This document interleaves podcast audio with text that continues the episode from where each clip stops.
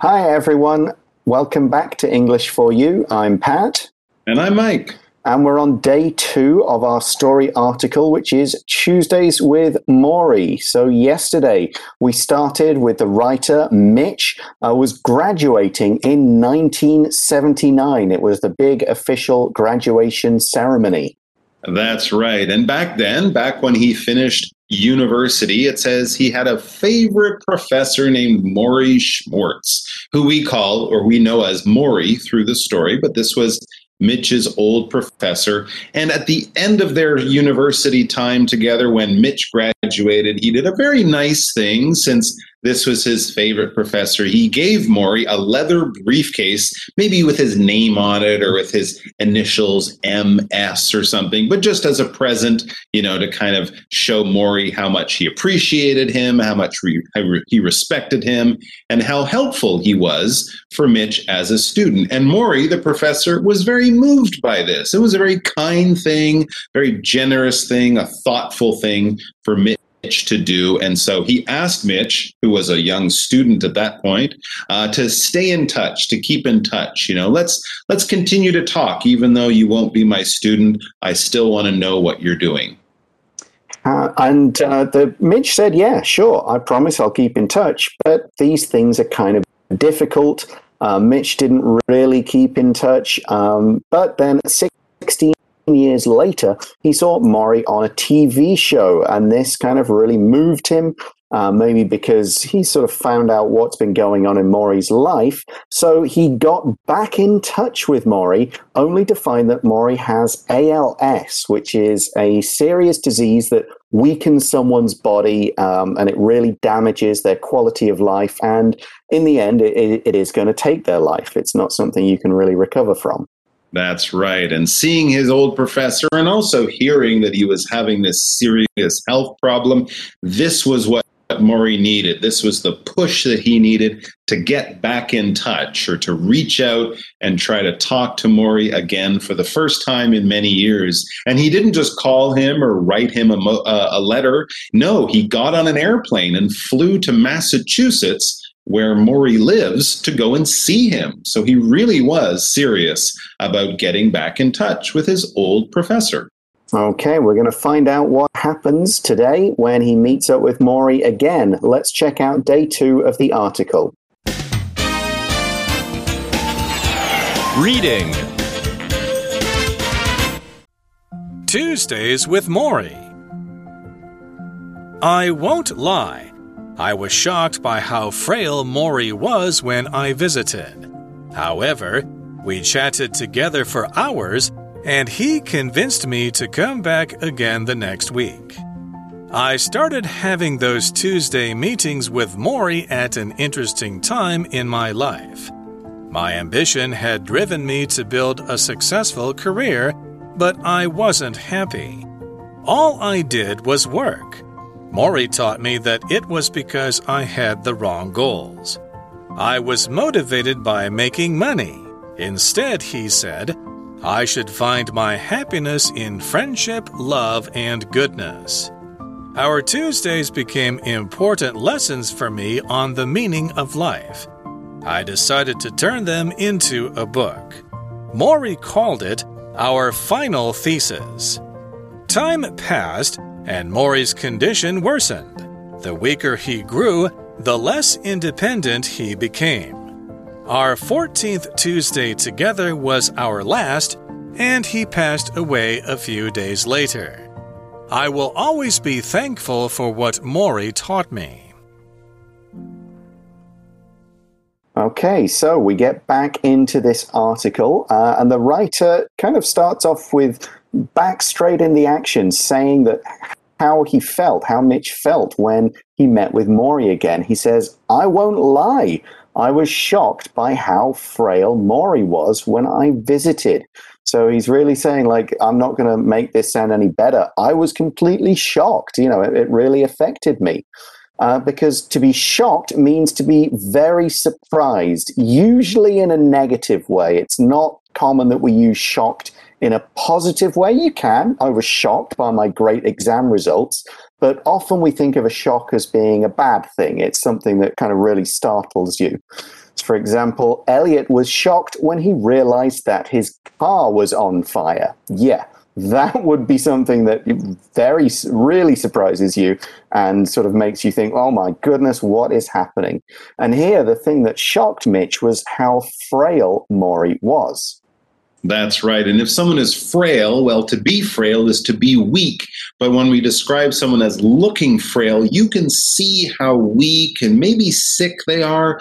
When we talk about someone looking frail, we might also think they're much thinner than they used to be. So their their appearance, the way they look has really changed a lot. Maybe their hair is going gray and you can kind of see that their health is not so good. I mean, it could just be they've been in the hospital for a long time or been stuck in bed for a long time or something like that. But, you know, you can kind of see that their health hasn't been good. They look weak. They look like they've lost weight. Maybe their skin is quite pale. They don't have that healthy kind of look about them. So this was something that uh, Mitch could see, and I guess he he kind of thought, oh, maybe he'll move a little more slowly or something like that. But no, he really did look quite sick. But you know that's okay. They can still have a good visit together. And so next we read in the article, however, we chatted together for hours, and he convinced me to come back again the next week. Okay, mm-hmm. so you know his body might be frail, he might be weak and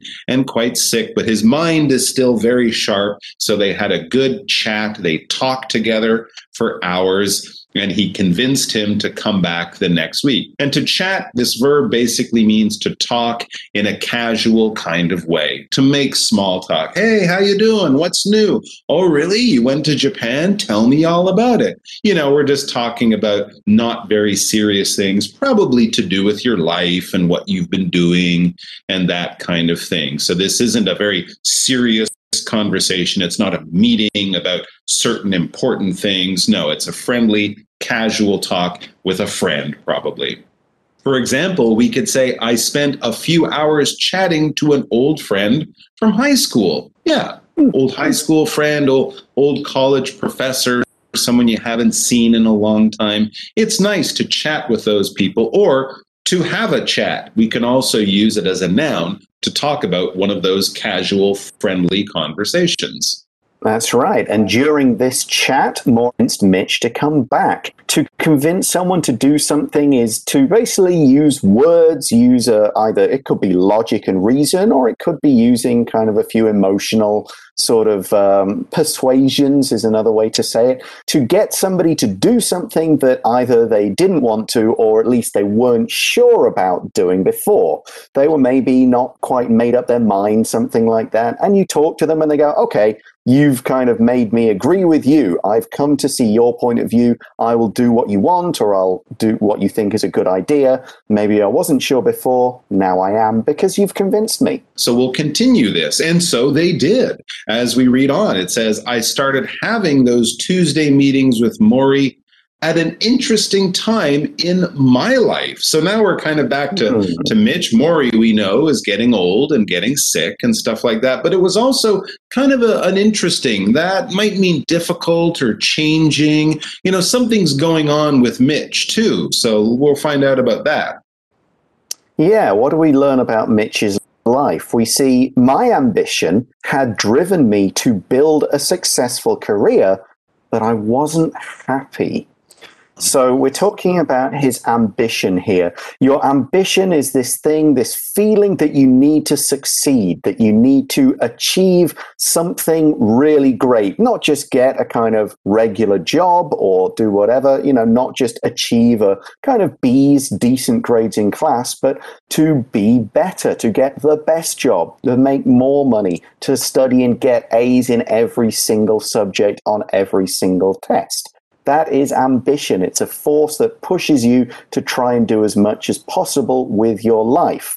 Now, a lot of people think ambitions relate to careers, but they could be personal ambitions, places you want to go, things you want to do, the way, the kind of person you'd like to be is also an ambition. But it's a high goal. It's something that you're not going to get easily. For example, we could say you'll need a lot of ambition and talent if you want to be a top Hollywood star.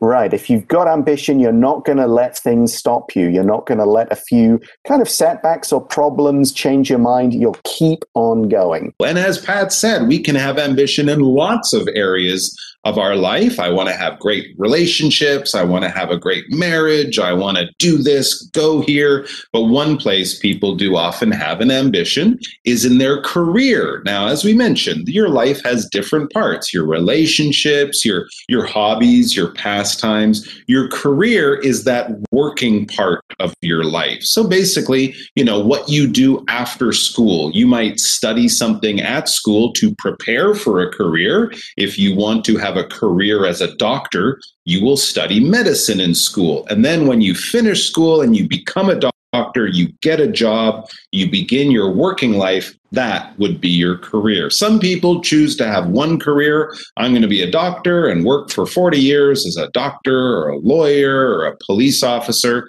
That's my career. Or you can have several careers. You can start off doing something for 10 years and then move on to a totally different type of job. But basically, we're talking about a job, a job that you probably do for quite a long time, a job that you probably focus your life on and train or improve or, you know, move up steps in your career, that kind of thing. So having a lot of ambition can be difficult, especially if you want to have a career like a doctor or a top Hollywood star. Those can be more difficult careers to have. And sometimes for people, their career kind of takes up too much of their life. It pushes out the other things like family, friends, or pastimes. And as we get back to the article, that might be why Mitch is saying this is an interesting time. His career was kind of taking over everything. All right, so before we get back to the article, the example sentence reads Clarence just retired after a 40 year career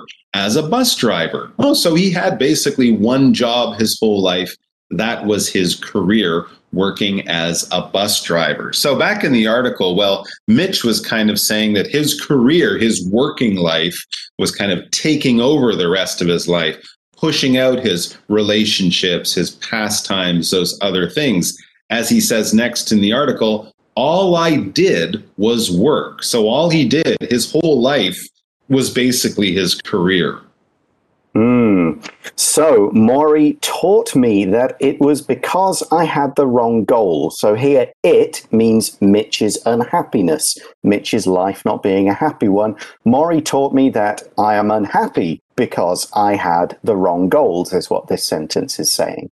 Interesting. So basically, he's kind of focused on the wrong things. He has ambition, but he's pointing that ambition in the wrong way. And we get a more specific idea of what Morrie means by that by the next sentence I was motivated by making money. Well, that can be one reason people have a career, but if that's the only ambition you have, the only thing that's pushing you in your career or in your life, yeah, that can kind of be a little bit empty. Having relationships, having loving friendships, having fun, those are other good things. But when we talk about being motivated by something, that is kind of what we were talking about with ambition. Ambition is what you want to do, and motivation is what's pushing you to reach that goal. It's the fuel for your ambition. Okay, so this is uh, maybe not the best thing for Mitch to be going after making money, to make that his mm-hmm. goal. What does Morrie say to him? The next sentence we read is that instead, he said, I should find my happiness in friendship, love, and goodness. Very wise words. Absolutely. Yeah. So, you know, career's great, money's great, but happiness, friendship, love, and just doing good things or being a good person. Those are also very, very important. So, Mitch goes on to tell us more about sort of what happens later on with their relationship. Our Tuesdays became important lessons for me on the meaning of life, right? It was good for him to kind of have a someone wise, someone he respected come in and kind of say, you know, are you doing things the right way? Are you sure this is what you want? Are you sure this is making you happy? And through these questions, through these chats, these conversations, he was learning about the meaning of life, one of those big questions in the world, right? What is the meaning of life? Is it just to get rich and have a big house? Is it to have lots of friends and have a really fun time? Why are we here? What is our real goal in being alive? Mm, so it's difficult to get that final meaning, but these lessons, these Tuesdays with Morrie that Mitch has definitely meant a lot. And we mm. see I decided to turn them into a book. Of course, that's the book we are reading now. To turn something into something else, to turn A into B, is to basically change it from one format into another. So these were conversations, but Mitch put them in a book and made them into a book. We could make this book and turn it into a movie or turn the book into a stage play, something like that. Um, so it's just changing whatever format these are in. Even something as simple as a file. I'm going to turn this Microsoft Word document into a PDF. If you're changing the format, then you're turning it into something else. So take their conversations and take the wisdom that Mitch is getting from Morrie and make it a book so that other people can learn from it. Morrie called it our final thesis. Ah, mm-hmm. so he is still a university professor at heart because he's calling this conversation and the book that Mitch wants to write a thesis. A thesis is basically a big work that university students will do probably at the end of their studies if they're getting a master's degree or a PhD or something. They'll kind of come up with a big written project. They'll do research. They'll come up with a big question. And by writing and thinking and learning and researching and getting advice from professors, they'll you know, hopefully come up with some answers to this big question and then put it basically in a book form. Some theses can be very, very long, hundreds of pages, just like a book. So, you know, it's basically their final written project. But Morrie, being a university professor, has to kind of turn it into a university project. Okay. Uh, now, the word there, final, unfortunately signals where the story is going. We mm. see that time passed and Morrie's condition worsened. So, yesterday we saw the verb weaken, uh, which is kind of weak turned into a verb. Here, worsen is the verb or the adjective worse turned into a verb. To worsen means to get worse over time. If your grades worsen, you just don't study so hard and you lose your grades. If someone's condition worsens, it basically means they get sicker. Uh, they get less able to move around, they get weaker, and you know they're they're getting closer to the final hour. And of course, since Morrie unfortunately has ALS, this is expected. This is what happens with this disease and others like it. And then it says the weaker he grew, the less independent he became. Well, again, yeah, this is pretty typical for patients with ALS or Parkinson's disease or Alzheimer's. As the disease goes on, as the de- disease progresses, they worsen. In this case, his muscles get weaker. He's less able to move around. He's probably in a wheelchair at this point. He might need help feeding himself. He might need help getting dressed and washing himself. So that's why they say the less independent he became. He needed nurses and other people's help just to do the simple things like getting dressed that we do very normally, that we uh, take for granted. But he can't do those things anymore, more and more as well as he becomes sicker and sicker, weaker and weaker. That's right. And what we see here is today's grammar point. It's looking at two comparative structures and showing how they're connected.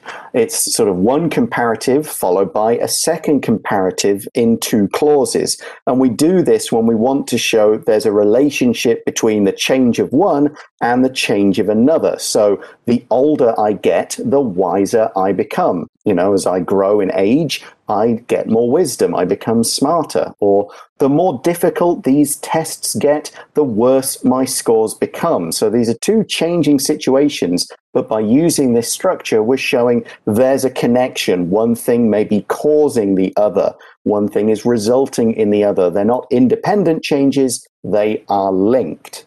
So, yeah, let's look at this word independent briefly again. Yeah, if you're independent, basically you can be on your own. We might use this about, you know, countries being independent of one another, but here we're talking about people.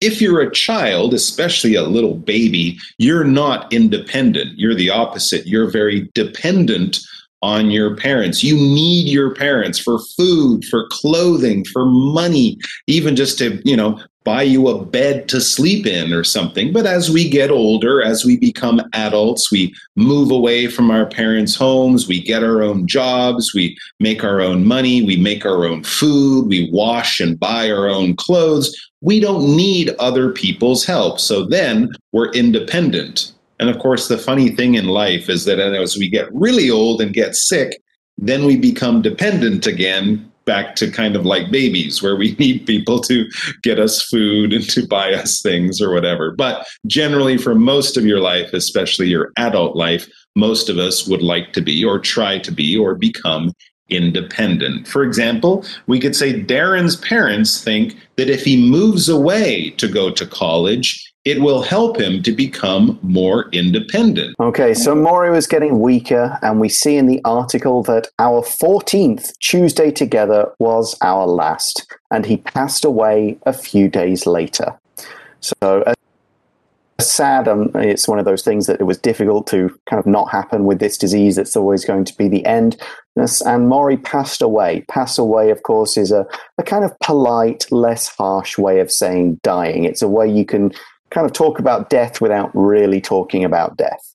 Exactly. But they did have those, what, three, a little bit more than three months, mm. probably, if they were meeting every week. So that was a good, good for their relationship. And then he says, as we finish today's article, I will always be thankful for what Morrie taught me. Absolutely. Not just back at university all those years ago, but recently with their chats talking about life and ambition and you know everything important like that he will be very thankful for all of these things he learned from Morrie and also thankful for the time he got to spend with this really wise, kind, and lovely man. When you're thankful about something, that just means you're full of thanks. Basically, you want to say thank you to a lot of people or you want to say thank you to one person for many different reasons. It's not just, hey, can you pass me the salt?